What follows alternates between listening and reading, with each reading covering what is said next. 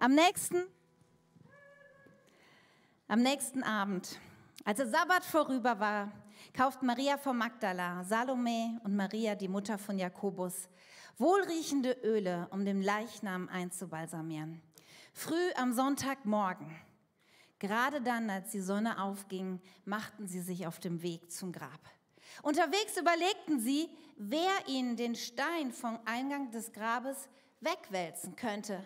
Als sie jedoch hinkamen, sahen sie, dass der Stein, ein massiver Felsblock, bereits zur Seite gewälzt war. Sie betraten die Grabhöhle und bemerkten dort auf der rechten Seite einen jungen Mann in einem strahlenden weißen Gewand. Die Frauen erschraken sehr, aber der Engel sagte, habt keine Angst. Ihr sucht Jesus von Nazareth, der gekreuzigt wurde. Er ist nicht hier. Er ist von den Toten auferstanden. Jesus, und das feiern wir heute an Ostern. Du bist nicht länger tot, du lebst auch heute. Und das ändert für uns alles, Jesus. Und wir danken dir so sehr. Ja, die gebührt alle Ehre. Ja, du lebst, wir lieben dich. Und ich bete so sehr, Heiliger Geist, dass du uns das heute auch aufschlüsselst und dass wir es verstehen, was das wirklich für uns bedeutet. Rede du ganz persönlich zu jedem Einzelnen hier im Raum, zu jedem in Schaumburg und jeder, der online dabei ist. Du lebst. Das ist das Wichtigste, was wir wissen müssen. In deinem Namen, Herr. Amen. Amen. Ja, Jesus lebt. Das ist der Kern von Ostern. Und das verändert alles, auch heute im 21. Jahrhundert, auch im Jahr 2022. Und vielleicht bist du hier und du fragst dich, wie kann das sein, dass so ein Ereignis, was so viele Jahre schon her ist, heute noch eine Relevanz für mein Leben hat? Wie kann es sein, dass, dass da diese Tür, ja, und wir haben das vorhin in diesem Theaterstück gesehen. Vielleicht warst du Heilig, äh, Karfreitag schon hier und hast schon gesehen, dass Karfreitag die Tür noch nicht offen war dass der Zugang noch nicht bereit war in das wahre Leben.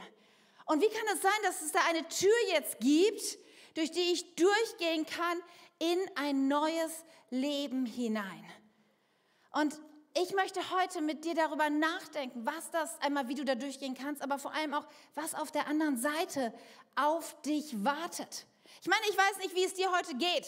Klar, das Wetter ist toll, du hattest vielleicht ein paar Tage frei, aber wenn wir so insgesamt schauen, gerade die ganze äh, Weltgeschichte, was sich gerade abspielt, wir haben zwei Jahre Pandemie in den Knochen, dann dieser furchtbare Krieg in der Ukraine, wir wissen nicht, was auf uns zukommt, was die Weltwirtschaft macht, wie, wie dieser Krieg sich verändern wird, auf unsere Gesellschaft, welche Auswirkungen es hat. Und es sind viele Dinge, die schon irgendwie nachdenklich stimmen und keine Ahnung, was dein persönliches Leben gerade ausmacht.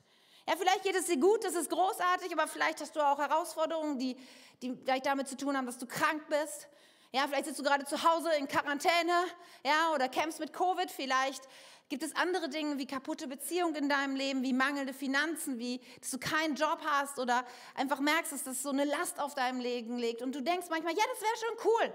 Es wäre cool, wenn ich so eine Tür hätte, durch die ich einfach durchgehen könnte, wo ich so ein altes Leben aufgehen könnte und ich könnte durchgehen hinein in ein neues Leben. Das wäre das wär wirklich was Besonderes. Aber ich meine, so eine Tür, die steht ja nirgendwo. Ja, die steht nicht in der Fußgängerzone in Wunstorf, die steht auch nicht in Bückeburg am, im Schlosspark oder so. Die finden wir auch nicht heute am Stein oder Meer. Ja, wo, wo, aber vielleicht denkst du, das wäre genau das, was ich eigentlich brauche, so eine Tür. Und wir wollen, ich gebe dir heute einen, einen Schlüssel dafür geben, dass du verstehst, wo du diese Tür findest. Denn Jesus, er erklärt uns, wer die Tür ist. Wir lesen eine Bibelstelle aus dem Johannesevangelium, Johannes 10. Und da spricht Jesus ähm, und er redet von sich selber. Und er sagt, ich bin die Tür. Wenn jemand durch mich eintritt, wird er gerettet werden. Er wird ein- und ausgehen und gute Weide finden. Der Dieb kommt nur, um die Schafe zu stehlen und zu schlachten und um Verderben zu bringen. Ich aber bin gekommen, um ihnen Leben zu, Leben zu bringen, Leben in ganzer Fülle. Jesus spricht in diesem Kapitel, er, er, benutzt ein Bild oder eigentlich mehrere Bilder. Das ist so ein bisschen typisch für Jesus. Vielleicht kennst du Gleichnisse von ihm, ja, so der barmherzige Samariter oder der verlorene Sohn. Er erklärt, nimmt Bilder, damit wir besser verstehen können, was der Inhalt ist. Und in diesem Kapitel spricht er davon, dass er der gute Hirte ist, ja, und wir Schafe die ihm folgen können. Aber da gibt es auch einen, einen Dieb, jemand, der dagegen wirkt, der kommt, um zu zerstören, der, der dazu kommt, dass er die ganzen Schafe, dass sie irgendwie in die Irre geleitet werden. Und das ist schon passiert. Ja, der Zustand der Schafherde heutzutage ist, dass wir irgendwie versprengt sind. Ja, dass viele Leute, dass viele Schafe keine Orientierung haben. Und dann kommt der gute Hirte und er sammelt seine Schafe neu um sich, damit er sie leiten kann und damit er eine gute Weide ihnen finden kann. Und er sagt, ich bin nicht nur der gute Hirte, sondern ich bin auch sozusagen das Tor, um zu, hier, zu der Schafherde von Jesus dazuzukommen. Das bin ich gleichzeitig. Das ist so ein Wechselbild. Ja? Er ist sowohl der Hirte wie die Tür, die zu der Schafherde von Jesus führt. Und wenn wir dann da sind, das lesen wir, wir werden einmal gerettet werden. Da kommen wir gleich nochmal drauf zu, ähm, drauf zu sprechen. Und dann werden wir, wenn wir durch diese Tür gehen, eine gute Weide finden. Nun, ich weiß nicht, wie sehr du dich mit einem Schaf identifizieren kannst. Vor allem, wenn du gleich Lamm zu Hause isst, ist das vielleicht nicht so ganz äh, naheliegend. Aber wenn du, wir versuchen das mal, ja, wir fühlen uns mal in ein Schaf rein und ich habe euch hier dieses Bild von dem Einladungsfeier mitgebracht. Ich würde mir vorstellen, so könnte man sich doch eine gute Weide vorstellen, oder? So fettes hohes Gras, Blumen, Kräuter. Man sieht im Hintergrund so frisches Wasser. Ja, und dann gibt es auch so schattige Plätze. Also wenn ich ein Schaf wäre, wäre das eine gute Weide. Und übertragen bedeutet es natürlich auch auf mein Leben. Was, was ist denn dann das, ein gutes, ein, ein, dieses Leben im Überfluss, was, was er verspricht, diese gute Weide? Wie sieht es denn auf mein Leben dann aus? Was, was genau bedeutet das eigentlich? Dieses Leben im Überfluss, die gute Weide. Was genau verbirgt sich, wenn ich durch diese Tour durchgehe, ein altes Leben hinter mir lasse, durch die Tür durchgehe, was finde ich denn eigentlich vor? Und wir haben schon Karfreitag so ein paar Gedanken dazu gehört, dass es nicht das Offensichtliche ist, vielleicht, was wir uns dann eigentlich, was wir dort antreffen. Und darüber möchte ich heute ein bisschen mit uns nachdenken. Was bedeutet dieses wahre Leben? Weil ich glaube, es gibt da ein paar Missverständnisse. Und die wollen wir heute ausräumen, weil ich möchte erstmal mit euch darüber nachdenken, was das Leben in Fülle nicht ist. Das Leben in Fülle nicht bedeutet, es ist einfach und unkompliziert. So ein Leben immer im Urlaubsmodus, ja, wo jeder Tag keine Probleme sind, wo immer die Sonne scheint, ist einfach so diese Welle immer reiten kannst. Das ist nicht das Leben im Überfluss, das ist nicht die fette Weide, von der wir sprechen. Es bedeutet auch nicht, dass du immer gesund bist. Auch Christen werden krank. Eine sehr, sehr gute Freundin hat mir heute Morgen noch geschrieben, dass sie heute positiv getestet wurde auf Corona. Ja, Christen werden krank, das ist die Wahrheit. Christen sterben auch an Krankheiten. Das ist auch die Wahrheit. Wenn du mit Jesus lebst und dieses wahre Leben heißt, heißt das auch nicht automatisch Wohlstand. Dass sozusagen die nächste Beförderung schon ganz klar ist und der nächste Gehaltscheck, die nächste Überweisung auch direkt dementsprechend ist. Es bedeutet auch nicht Spaß und Vergnügen. Und wenn wir mal ganz ehrlich sind, als Gesellschaft ja, ich würde sagen als westliche Gesellschaft, wir sind so aus auf Spaß und Vergnügen. Ja, das Fremdwort dafür ist Hedonismus. Ja, ich meine, es ist so interessant, wenn Leute so YouTube-Videos erstellen und so.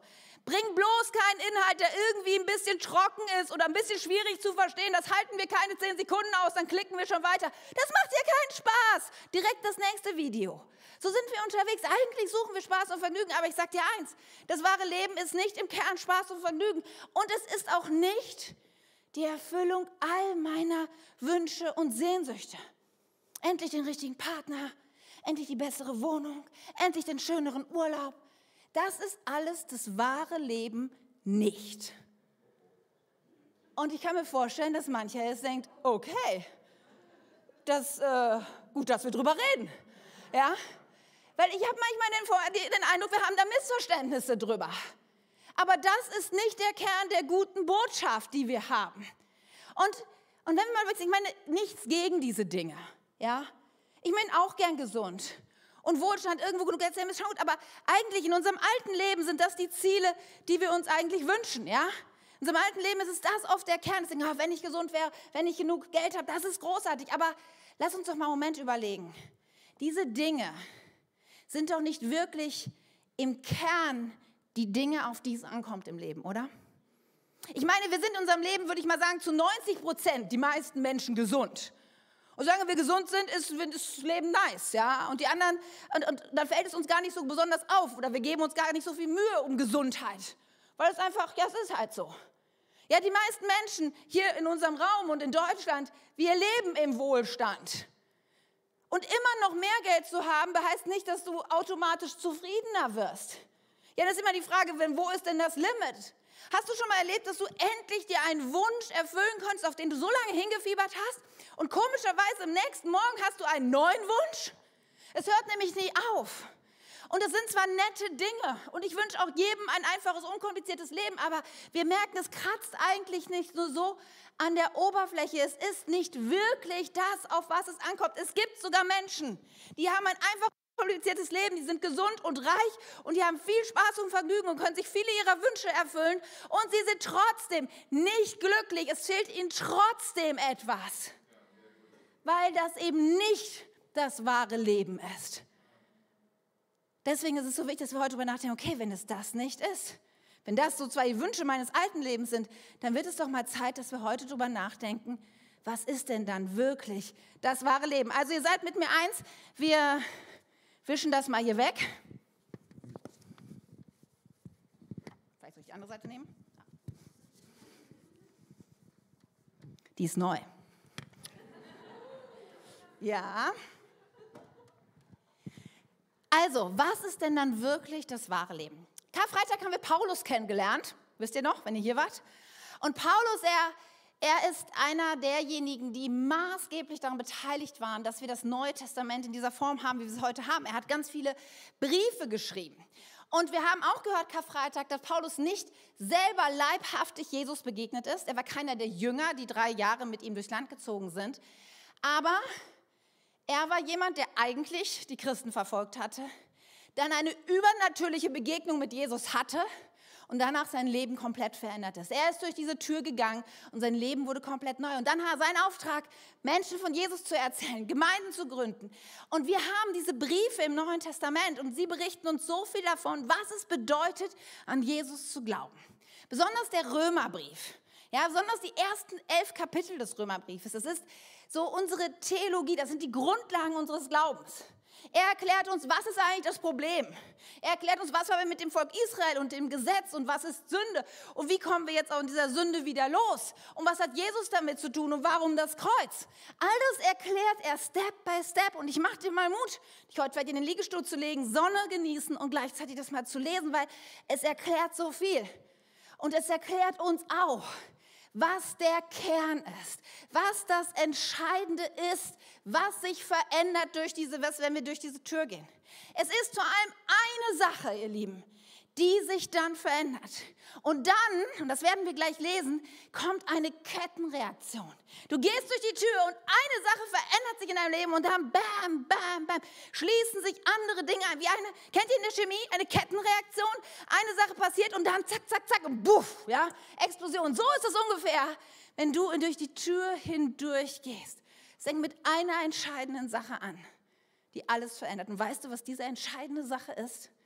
Die du unbedingt wissen, der Kern von Ostern, das wahre Leben im Überfluss, ist, dass du wissen musst, die Tür, durch die, die Tür, durch die du durchgehst, sie führt dich zum Frieden mit Gott. Frieden mit Gott, das ist das Entscheidende, um was es Ostern geht.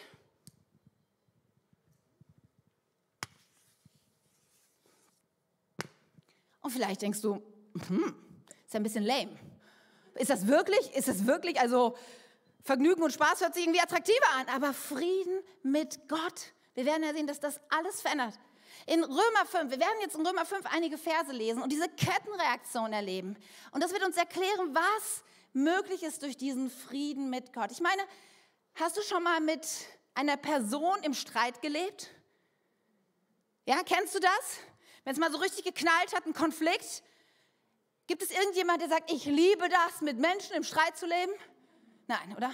Ich finde es furchtbar. Es gibt nichts Schlimmeres, als mit Menschen in Konflikten zu leben. Und jetzt stell dir mal vor, wenn das schon so viele Auswirkungen auf dein Leben hat, wie viel krasser, wie viel weitreichender, wie oh, viel umfassender ist es, wenn du im Streit und im Unfrieden mit Gott lebst. Und so viele Menschen haben da gar keine Ahnung von, weil du wirst geboren in diesem Zustand. Du lebst im Unfrieden mit Gott und so viele Dinge, dass du in deinem Leben denkst immer, es eiert immer, es, ich, ich, ich lebe nicht wirklich das Leben, was ich leben sollte. Ich habe eine Sehnsucht in mir, die kann ich durch nichts stillen, durch kein Geld und keine Beziehung. Da, Menschen spüren das, aber sie ordnen das dem nicht zu, dass das Kernproblem ist, dass sie nicht im Frieden mit Gott leben. Und davon lesen wir hier in Römer 5, Vers 1, da heißt es, da wir nun durch den Glauben von Gott für gerecht erklärt worden sind, da hat Tim am Freitag drüber gesprochen. Gerecht heißt heilig. Wir sind jetzt ohne Schuld. Das heißt, wir können dieses neue Leben haben. Ja, darüber haben wir schon so viel gehört. Dadurch, dass wir jetzt gerecht gesprochen sind, haben wir Frieden mit Gott. Durch das, was Jesus, unser Herr, für uns tat. Und was tat er für uns? Er ist gestorben und auferstanden. Und dadurch ändert sich alles. Wir sind versöhnt mit Gott. Uns ist vergeben. Ja, es ist so, als könnten wir endlich wieder zusammen feiern. Ja, vielleicht ist es manchmal in Familien so, da gibt es Streit und dann trifft man sich nicht und man feiert man nicht zusammen. Ja, und man spricht nicht miteinander. Und dann gibt es diesen Moment der Versöhnung. Und das ist Ostern passiert. Der Weg ist frei und wir können heute wieder zu Gott kommen, mit ihm gemeinsam leben und feiern. Aber das ist, nur, das ist ja nur der erste Moment. Und jetzt kommt die Kettenreaktion. Vers 2. Christus hat uns durch den Glauben ein Leben aus Gottes Gnade geschenkt, in der wir uns befinden. Kurz ein Wort zum Thema Gnade. Ja, Gnade bedeutet, wenn ich in meinem alten Leben bin, und darüber haben wir auch schon Karfreitag gehört, es gibt nichts, was ich tun kann. Ja, ich kann so viel Geld spenden, wie ich will. Ich kann so freundlich sein, wie ich will. Ich kann viele ukrainische Flüchtlinge bei ihr aufnehmen, wie ich, alles mögliche. Ich kann, ich kann einen guten Job machen in meinem Beruf. Ich kann nett sein zu meinen Kindern. All das nützt nichts, weil die Tür bleibt verschlossen. Gnade heißt, jemand schließt die Tür für mich auf, obwohl ich es nicht verdient hatte und ich kann nichts dazu tun. Ich muss es einfach annehmen. Und das ist der Zustand, in dem wir leben. Durch Gnade können wir da durchgehen. Und dann heißt es, wir sehen und jetzt, wir sehen voller Freude der Herrlichkeit Gottes entgegen. Was bedeutet das? Wenn wir Frieden haben mit Gott, sehen wir voller Freude der Herrlichkeit Gottes entgegen. Gestern war ich draußen spazieren und ich muss sagen, es war herrlich. Ja, wart ihr auch gestern draußen? Das Wetter es ist herrlich und wir sehen schon in der Schöpfung viel Herrlichkeit Gottes, aber wir sehen sie noch nicht vollkommen, weil wir sie erst in Ewigkeit vollkommen sehen werden, wie herrlich Gott wirklich ist. Und das ist dann, wenn entweder wir sterben oder Jesus wiederkommt. Das heißt, hiermit ist gemeint, Freude auf die Ewigkeit.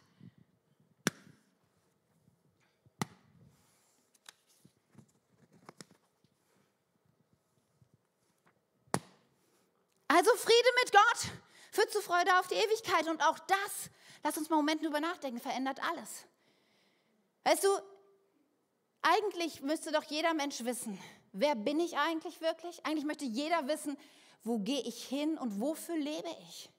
Bin ich geliebt? Bin ich wertvoll? Das sind so Lebensfragen. Und eine der entscheidenden Lebensfragen ist, was ist eigentlich nach dem Tod? Was kommt dann? so viele Menschen in unserer Gesellschaft, in Deutschland, obwohl wir so ein großartiges Gesundheitssystem haben, wir haben Angst vor dem Tod, weil wir eben nicht Frieden mit Gott haben. Aber wenn du Frieden mit Gott hast, dann darfst du wissen, ich werde nach meinem Tod bei Jesus sein. Und das ist ein Ort ohne Krankheit, das ist ein Ort ohne Tränen, ohne Krieg, ohne Gewalt, ohne Verlust. Ist ein herrlicher Ort. Und das, äh, keine Angst mehr vor dem Tod zu haben. Ich weiß nicht, ihr guckt alle so ein bisschen betroffen, aber das ist großartig. Ja, das ist ein Grund zur Freude. Ich weiß nicht, wie viele Menschen alles dafür geben würden, wenn sie keine Angst mehr haben für das Thema Tod und Sterben und Altwerden in unserer Gesellschaft. Es ist ein Tabuthema, bitte red nicht darüber. Ich sage nicht, wie alt ich bin, das darf keiner wissen. Mein Geburtstag ist ein Trauertag, ich werde ja älter. So ein Unsinn. Ja, wenn du Frieden hast mit Gott, dann fragst du dich auf die Ewigkeit freuen. Aber es ist nicht nur die Freude auf die Ewigkeit, auf ein Leben, das vor uns liegt, das großartig, sondern Freude breitet sich auch hier aus. Im nächsten Vers, da heißt es, und wir freuen uns auch dann, wenn uns Sorge und Probleme bedrängen. Das heißt, die nächste Kettenreaktion, ups, ich glaube, in der Chemie macht man das so mit den Pfeilen, oder? Ich habe gedacht, mein Chemieunterricht ist schon ein bisschen länger her. Damals wahrscheinlich. Also, Friede mit Gott, zu der Freude auf die Ewigkeit und auch zu Freude in allen Umständen. Warum? Ja, wenn du heute hier bist krank, ja, wenn du heute irgendwie Probleme hier hast, Weißt du, wenn du die Perspektive auf die Ewigkeit hast, wenn du weißt, es wird auf jeden Fall besser, komme was wolle, auf mich wartet ein Leben in Ewigkeit. Und die Bibel sagt davon, dass unser Leben hier nur ein kurzer Hauch ist, ein schon vorbei. Und dann in Ewigkeit ein Leben auf uns, auf uns zukommt, das großartig ist, dann, dann kommt hier eine andere Gewichtung rein, oder? Dann kann auch selber meine Probleme und sind sie noch so schwierig jetzt, sie, sie wiegen nicht so viel, wenn ich verstehe, was auf der anderen Seite ist. Das ist die eine Sache, die uns freudig machen kann. Aber lesen wir mal weiter. Es gibt nämlich auch noch mehr Grund zur Freude. Denn, wenn, nee, einmal zurück in den Vers, Vers 3. Also wir freuen uns, wenn Sorge und äh, Probleme uns bedrängen, denn wir wissen, dass wir durch diese, Freund, die, äh, durch diese Probleme, die haben nämlich einen, einen Zweck oder die können was in uns auslösen, dass wir dann geduldig werden. Noch so eine gute Kettenreaktion, oder? Geduld zu haben, ist eine gute Sache. Und weißt du, es hat nämlich was damit zu tun, dass wenn wir Probleme haben und Sorge haben, ja, ich möchte dann, ich, ich möchte ein Mensch sein, der in herausfordernden Situationen nicht ausrastet, der irgendwie nicht durchdreht oder einfach nur depressiv wird. Ich möchte jemand sein, der eine Perspektive hat. Und wenn ich das Leben in Ewigkeit habe, wenn ich weiß, ich lebe vor einem Gott und mit einem Gott, der alles in seiner Hand hat, dann kann ich sogar in Schwierigkeiten einfach geduldig sein. Und dann geht es weiter, der nächste Vers, denn Geduld ist noch nicht mal das letzte, da heißt es nämlich, Geduld aber macht uns innerlich stark. Ganz ehrlich, äußere Stärke, für alle im Fitnessstudio, ist sicherlich gut, aber wenn ich die Wahl habe zwischen äußerer Stärke und innerer Stärke, dann wähle ich innere Stärke, oder? Ich möchte ein Mensch sein, auf den Verlass ist. Ich möchte ein Mensch sein, ja, mit dem man rechnen kann, wenn es schwierig ist, der nicht durchdreht, der weise ist, der fest mit beiden Beinen im Leben steht. Ich möchte eine innere Stärke haben. Und das kannst du, wenn die Kettenreaktion des Glaubens ausgelöst wird im Leben. Wenn du Frieden mit Gott hast, dann weißt du um deine Ewigkeit, dann weißt du auch die Probleme hier. So what, dann hast du Geduld und innerliche Stärke.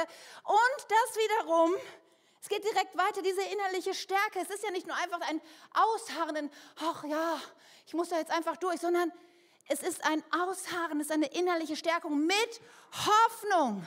Es macht uns zuversichtlich in der Hoffnung auf die Erlösung. Denn das ist ja ein Kreislauf. Warum kann ich so geduldig sein? Warum habe ich diese innere Stärke? Weil ich weiß, Gott ist in Kontrolle weil ich weiß, in Ewigkeit bin ich bei ihm. Und weil ich weiß, davon haben wir gerade auch schon gehört, dass auch seine Kraft heute noch wirkt. Die gleiche Kraft, die ihn von den Toten auferweckt hat, sie ist auch heute unter uns und ihm ist immer alles möglich, auch wenn die Situation noch so ausweglos erscheint. Und diese Hoffnung, sie gründet auf etwas Großartiges. Davon spricht der nächste Vers. Und der heißt, und in dieser Hoffnung werden wir nicht enttäuscht werden. Wisst ihr, manchmal hofft man auf Dinge und dann platzen diese Träume. Kennt ihr das? Du hast gehofft, in den Urlaub zu fahren und dann bist du positiv getestet. Ja, du hast gehofft, diese Beförderung zu kriegen, aber dann wurde doch dein Kollege, hat den Zuschlag bekommen. Aber es gibt eine Hoffnung, die wird nicht enttäuscht werden. Denn es passiert etwas Großartiges. Wenn wir durch diese Tür gehen, ja, dann, dann in diesem Moment passiert etwas etwas Übernatürliches, Unglaubliches. Denn in dem Moment wird, haben wir Frieden mit Gott und das heißt, Gott selber lebt dann in mir. Weißt, das heißt nicht nur, dass ich in Gottes Haus komme, sondern wir werden eins. Der Heilige Geist lebt dann in mir. Und er, und das davon berichtet dieser Vers, denn wir wissen, wie sehr Gott uns liebt, weil uns der Heilige, weil er uns den Heiligen Geist geschenkt hat, der unsere Herzen mit seiner Liebe erfüllt. Du gehst durch die Tür, der Heilige Geist kommt in dein Leben und das Erste, was er dir auch offenbart, ist Gottes Liebe zu dir. Und das ist eine Kernfrage von uns Menschen. Oder gibt es hier irgendjemanden, der sagt, mir ist es egal, ob ich geliebt werde? Nein, das ist die Frage unseres Lebens. Bin ich liebenswert? Bin ich wertvoll? Gibt es jemanden, der mich liebt? Und das ist so unfassbar, dass wir das in diesem Moment wenn der Heilige Geist in uns einzieht, dann wissen wir, dass wir wissen, dass wir wissen, dass wir mit Gott Frieden haben und dass er uns liebt, dass er uns wunderbar gemacht hat, ja, dass das seine Kinder sind. Und diese Liebe, die, die bleibt dann nicht nur bei uns stehen, sondern diese Liebe, sie wird immer, immer größer. Diese Liebe füllt erst unser Loch, unsere mangelnde Selbstwertgefühl, unsere, unsere Verletzungen aus der Vergangenheit.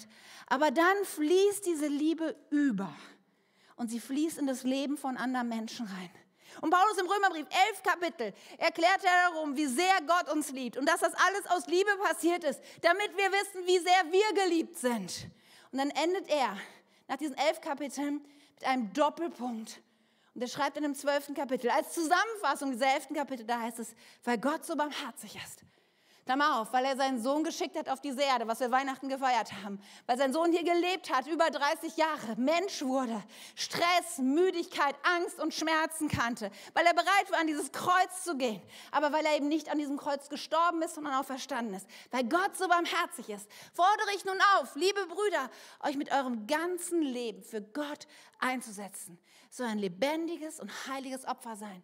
Ein Opfer, an dem Gott Freude hat. Das ist ein Gottesdienst, wie er sein soll. Wenn wir diese Kettenreaktion des Glaubens erleben, Friede mit Gott, Freude auf die Ewigkeit, Freude in allen Umständen, Geduld, innerliche Stärke, Hoffnung und Liebe, wenn, wenn diese Reaktion ja, in unserem Leben abgelaufen ist, dann führt das dazu, dass unser Leben ist ein Leben mit einem Auftrag und ein Leben, wo wir einen Unterschied machen. Dann leben wir nämlich für Jesus und seinen Auftrag. Weil diese Liebe, die lässt uns nicht kalt. Diese Liebe bleibt einfach nicht nur bei mir, oh, wie schön, dass ich geliebt bin, sondern diese Liebe, die drängt uns dazu zu sagen, hey Ronja, hey Marlene, hey Silas, wisst ihr, dass Jesus euch liebt? Wisst ihr, dass es eine Möglichkeit gibt, dieses alte Leben hinter euch zu lassen, durch diese Tür zu gehen, in ein Leben in Überfluss, in ein wahres Leben? Friede mit Gott, ihr Lieben, das ist die Kernbotschaft von Ostern. Vergiss die Osterhasen und die Eier und den Lammbraten und all das. Der Kern von Ostern ist Friede mit Gott. Und das ist nicht nur ein bisschen Kosmetik. Das ist die größte Lebensveränderung ever. Friede mit Gott. Und darf ich dich heute Morgen fragen, hast du Frieden mit Gott? Hier im Raum? In Schaumburg hast du Frieden mit Gott? Online, vielleicht hörst du es gerade im Auto, bist auf dem Weg zum Familienbesuch oder im Urlaub. Hast du Frieden mit Gott? Wenn das so ist, dann, dann wirst du heute feiern. Ja, und ich habe vorhin schon in der Teamzeit gesagt, hey, Ostern ist das größte Fest. Lass uns heute Nachmittag feiern, was es geht. Weil es gibt nichts Besseres zu wissen. Aber wenn du hier bist und sagst, ich bin mir nicht so sicher. Oder wenn deine klare Antwort ist, nein, ich wusste gar nicht, dass dass all das, das was, was ich manchmal in meinem Leben so erlebe und spüre, die Hoffnungslosigkeit, die Traurigkeit, die Perspektivlosigkeit, die, die mangelnde Weisheit und Kraft, wenn das, ich wusste gar nicht, dass es damit zu tun hat, dass ich keinen Frieden mit Gott habe. Aber in Römer 5, Vers 1, 11, da wird es nochmal auf den Punkt gebracht. Da heißt es, so freuen wir uns nun darüber, dass wir wieder eine Beziehung zu Gott haben. Darum geht es Ostern. Weil Jesus Christus, unser Herr, uns mit Gott versöhnt hat. Frieden mit Gott heißt Beziehung mit ihm. Wisst ihr, ich, ich habe schon von vielen Menschen aus Wunsdorf gehört. Ich weiß, da in einer Straße wohnt ein Rechtsanwalt und ich weiß, da in der Ecke wohnt der, der die Apotheke hat. Und ich, ich, ich, ich kenne da irgendwo, da ist der, der Englischlehrer meiner Tochter. Es gibt, ich, von vielen Leuten habe ich gehört, ich, ich kenne sie so ein bisschen. Aber das ist nicht, ich habe eine Beziehung zu ihnen. Eine Beziehung zu jemandem haben ist, ich kenne ihn wirklich. Ich weiß, wer er ist und er wir haben Kontakt miteinander, täglich. Und das ist die Frage, die hier im Raum steht. Es geht nicht darum, kennst du Jesus im, im Sinne von, bist du Mitglied in einer Kirche? Hast du schon mal von ihm gehört? Ich würde sagen, die meisten Menschen in Deutschland wissen, dass Ostern irgendwas mit Jesus zu tun hat. Aber das ist nicht Frieden mit Gott, das ist nicht Beziehung zu ihm. Sondern um das nochmal ganz auf den Punkt zu bringen. Frieden mit Gott, ein Leben mit Jesus bedeutet, ich bin gestartet in meinem alten Leben. Und jeder Mensch startet hier auf dieser Seite im alten Leben, weil wir werden auf diese Welt geboren mit dem Zustand ohne Gott. Das hat was damit zu tun, dass am Anfang der Weltgeschichte die Menschheit sich entschieden hat, wir wollen nicht mit Gott leben, sondern ohne Gott. Und das hatte das Problem, dass Sünde auf diese Welt kam. Sünde ist nicht nur eine Tat, wenn du lügst oder betrügst, die Ehe brichst, Ja, das ist, das ist eine Tat. Sünde ist halt auch eine Macht und es ist vor allem ein Zustand. Es ist der Zustand getrennt von Gott, Unfriede mit Gott. Und ich kann nur daraus kommen, wenn meine Sünde eine Schuld ist, die bezahlt wird. Und egal was ich tue, habe ich gesagt, egal wie gut ich bin, egal wie viel Geld ich spende, ich komme nicht hier durch. Sei denn, ich habe das heute verstanden. Das ist der einzige Weg durch diese Tür, ist zu sagen, okay, Jesus, dein Tod, den Preis, den du für mich bezahlt hast, den nehme ich für mich in Anspruch. Und wenn ich durch diese Tür gehe, dann bedeutet das, ich kehre um. Dann bedeutet das, ich, ich habe verstanden, mein altes Leben hätte das Urteil Tod verdient. Ohne, ohne diese Tür wäre ich verloren in Ewigkeit. Das bedeutet, ich, ich bitte dich um Vergebung, Jesus, dass ich immer mein eigener Herr sein wollte. Und es bedeutet, ich gehe hier durch und lebe jetzt mit einem Herrn, unter dessen Willen ich mich beuge. Du kannst nicht durch diese Tür gehen, lass uns ganz ehrlich sein, du kannst nicht durch diese Tür gehen, ohne dass dein Leben sich nicht radikal verändert. Es ist, es ist unmöglich, dass das nicht Auswirkungen hat auf dich, auf dein Leben, wie du lebst, auf deine Art zu denken, zu, zu handeln, auf deine Art mit deinen Gefühlen umzugehen, mit dem anderen Geschlecht umzugehen. In allen Bereichen deines Lebens wird es Einfluss haben. Es ist eine so veränderte Kraft. Vielleicht nicht über Nacht, aber Step by Step by Step ist ein Kennzeichen, ein verändertes Leben. Buße und Glaube sind die Dinge, die passieren, wenn du durch diese Tür gehst. Und dann bist du hier. Frieden mit Gott. Endlich bin ich wieder in Beziehung mit ihm. Freude auf die Ewigkeit. Das bedeutet auch Freude hier. Und wenn es schwierig geht, so what?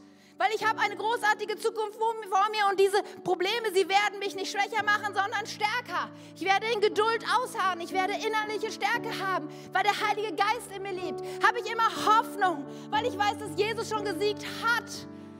Und ich bin voller Liebe. Ich brauche nicht an mir zu zweifeln, weil als Jesus dort an diesem Kreuz hing, da hat er dich und mich schon gesehen.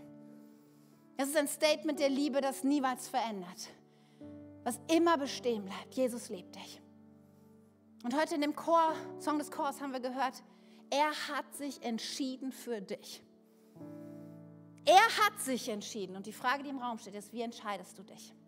Was ist deine Entscheidung? Hast du Frieden mit Gott? Und ich möchte dir heute die Gelegenheit geben, wenn du dir nicht ganz sicher bist, oder wenn du sagst, nein, ich habe nicht wirklich Frieden mit Gott, dann, dann wäre es das Größte an Ostern. Dann ist die beste Gelegenheit, heute, hier und jetzt zu sagen, ich möchte in deine Hand einschlagen, ich möchte durch diese Tür gehen und die Kettenreaktion des Glaubens erleben. Ich möchte Frieden mit Gott. Und auch egal, wo du gerade bist, ob in Schaumburg oder hier, lass uns jetzt in einen Moment gehen und die Augen schließen. Und wenn du hier bist und du sagst, ich habe ich hab Frieden mit Gott, dann bete doch einfach jetzt mit, dass, dass Menschen, die das jetzt hören und die vielleicht sich nicht sicher sind, dass sie mutig sind, jetzt diesen nächsten Schritt zu gehen und durch diese Tür zu gehen und Jesus ihr Leben anzuvertrauen. Und ich möchte jetzt gerne mit dir beten. Wenn du hier bist, hier in Schaumburg online und du sagst, ich, ich habe nicht diesen Frieden mit Gott, dann möchte ich dich zu einer Entscheidung führen. Und du kannst diese Entscheidung gleich ausdrücken, indem du kurz deine Hand hebst. Als sichtbares Zeichen, weil manchmal entscheiden wir so Dinge irgendwie in unserem Herzen, aber dann sind die auch schnell wieder weg. Aber wenn wir das irgendwie richtig sichtbar zum Ausdruck bringen, dann ist es ja manchmal noch etwas Festeres in unserem Herzen. Und es ist ein Zeichen für dich, ein Zeichen für mich, damit ich auch einfach gleich weiß, mit wem ich beten kann. Und dann werde ich dir ein Gebet leihen, werde ich dir meine Worte leihen, die du einfach nachsprechen kannst. Und das ist der Moment, wo du durch die Tür gehst. Es ist der Moment, wo du zu der Schafherde von Jesus dazu kommst. Es ist der Moment, wo die Lebensveränderung beginnt. Und vielleicht hast du noch eine Menge Fragen. Das ist völlig okay. Aber wenn du sagst, ich brauche Frieden mit Gott, ich lasse mein altes Leben hinter mir und ich brauche ein neues Leben. Ich brauche genau das, über was wir heute gesprochen haben. Dann mache ich dir so Mut, diesen Moment zu nutzen, weil es steht deine Ewigkeit auf dem Spiel. Vor dir liegt eine dicke Weide wahres Leben, Leben im Überfluss, Frieden mit Gott. Daher, jetzt ist dein Moment. Wenn du sagst, ich möchte dieses Gebet jetzt gleich aus vollem Herzen mitbeten, dann heb jetzt deine Hand und streck dich Jesus entgegen. Hier im Raum, den Schaumburg. Dankeschön. Wenn du deine Hand gehoben hast, kannst du wieder runternehmen. So ein wichtiger Moment. Vielleicht willst du auch wieder mal zurückkommen. Vielleicht hast du mal mit Jesus gestartet, aber du hast gemerkt, es, ist, es sind so viele Dinge wichtiger geworden. Ich habe Vergnügen und Spaß und, und, und Wohlstand und all das war einfach und unkompliziert. Das war meine Sehnsucht und, und du bist wieder abgekommen. Dann ist heute Neustadt für dich dran. Dann streck dich auch Jesus entgegen. Auch wenn du jetzt zu Hause bist und das hörst. Dankeschön. Und du kannst die Hand wieder runternehmen. Und dann wollen wir gemeinsam jetzt beten mit jedem, der sich entschieden hat, durch die Tür zu gehen und sein Leben im Frieden mit Gott zu haben. Lieber Jesus, ich komme jetzt zu dir. Ich gehe durch diese Tür, weil ich Frieden mit Gott brauche. Vergib mir meine Schuld. Ich lasse heute mein altes Leben hinter mir und empfange neues Leben mit dir. Ab heute bist du mein Herr und mein Retter und ich werde nur dir folgen. Mein Leben gehört dir. Danke, dass ich jetzt Teil deiner Herde bin und der Heilige Geist in mir lebt. Amen. Amen, Amen.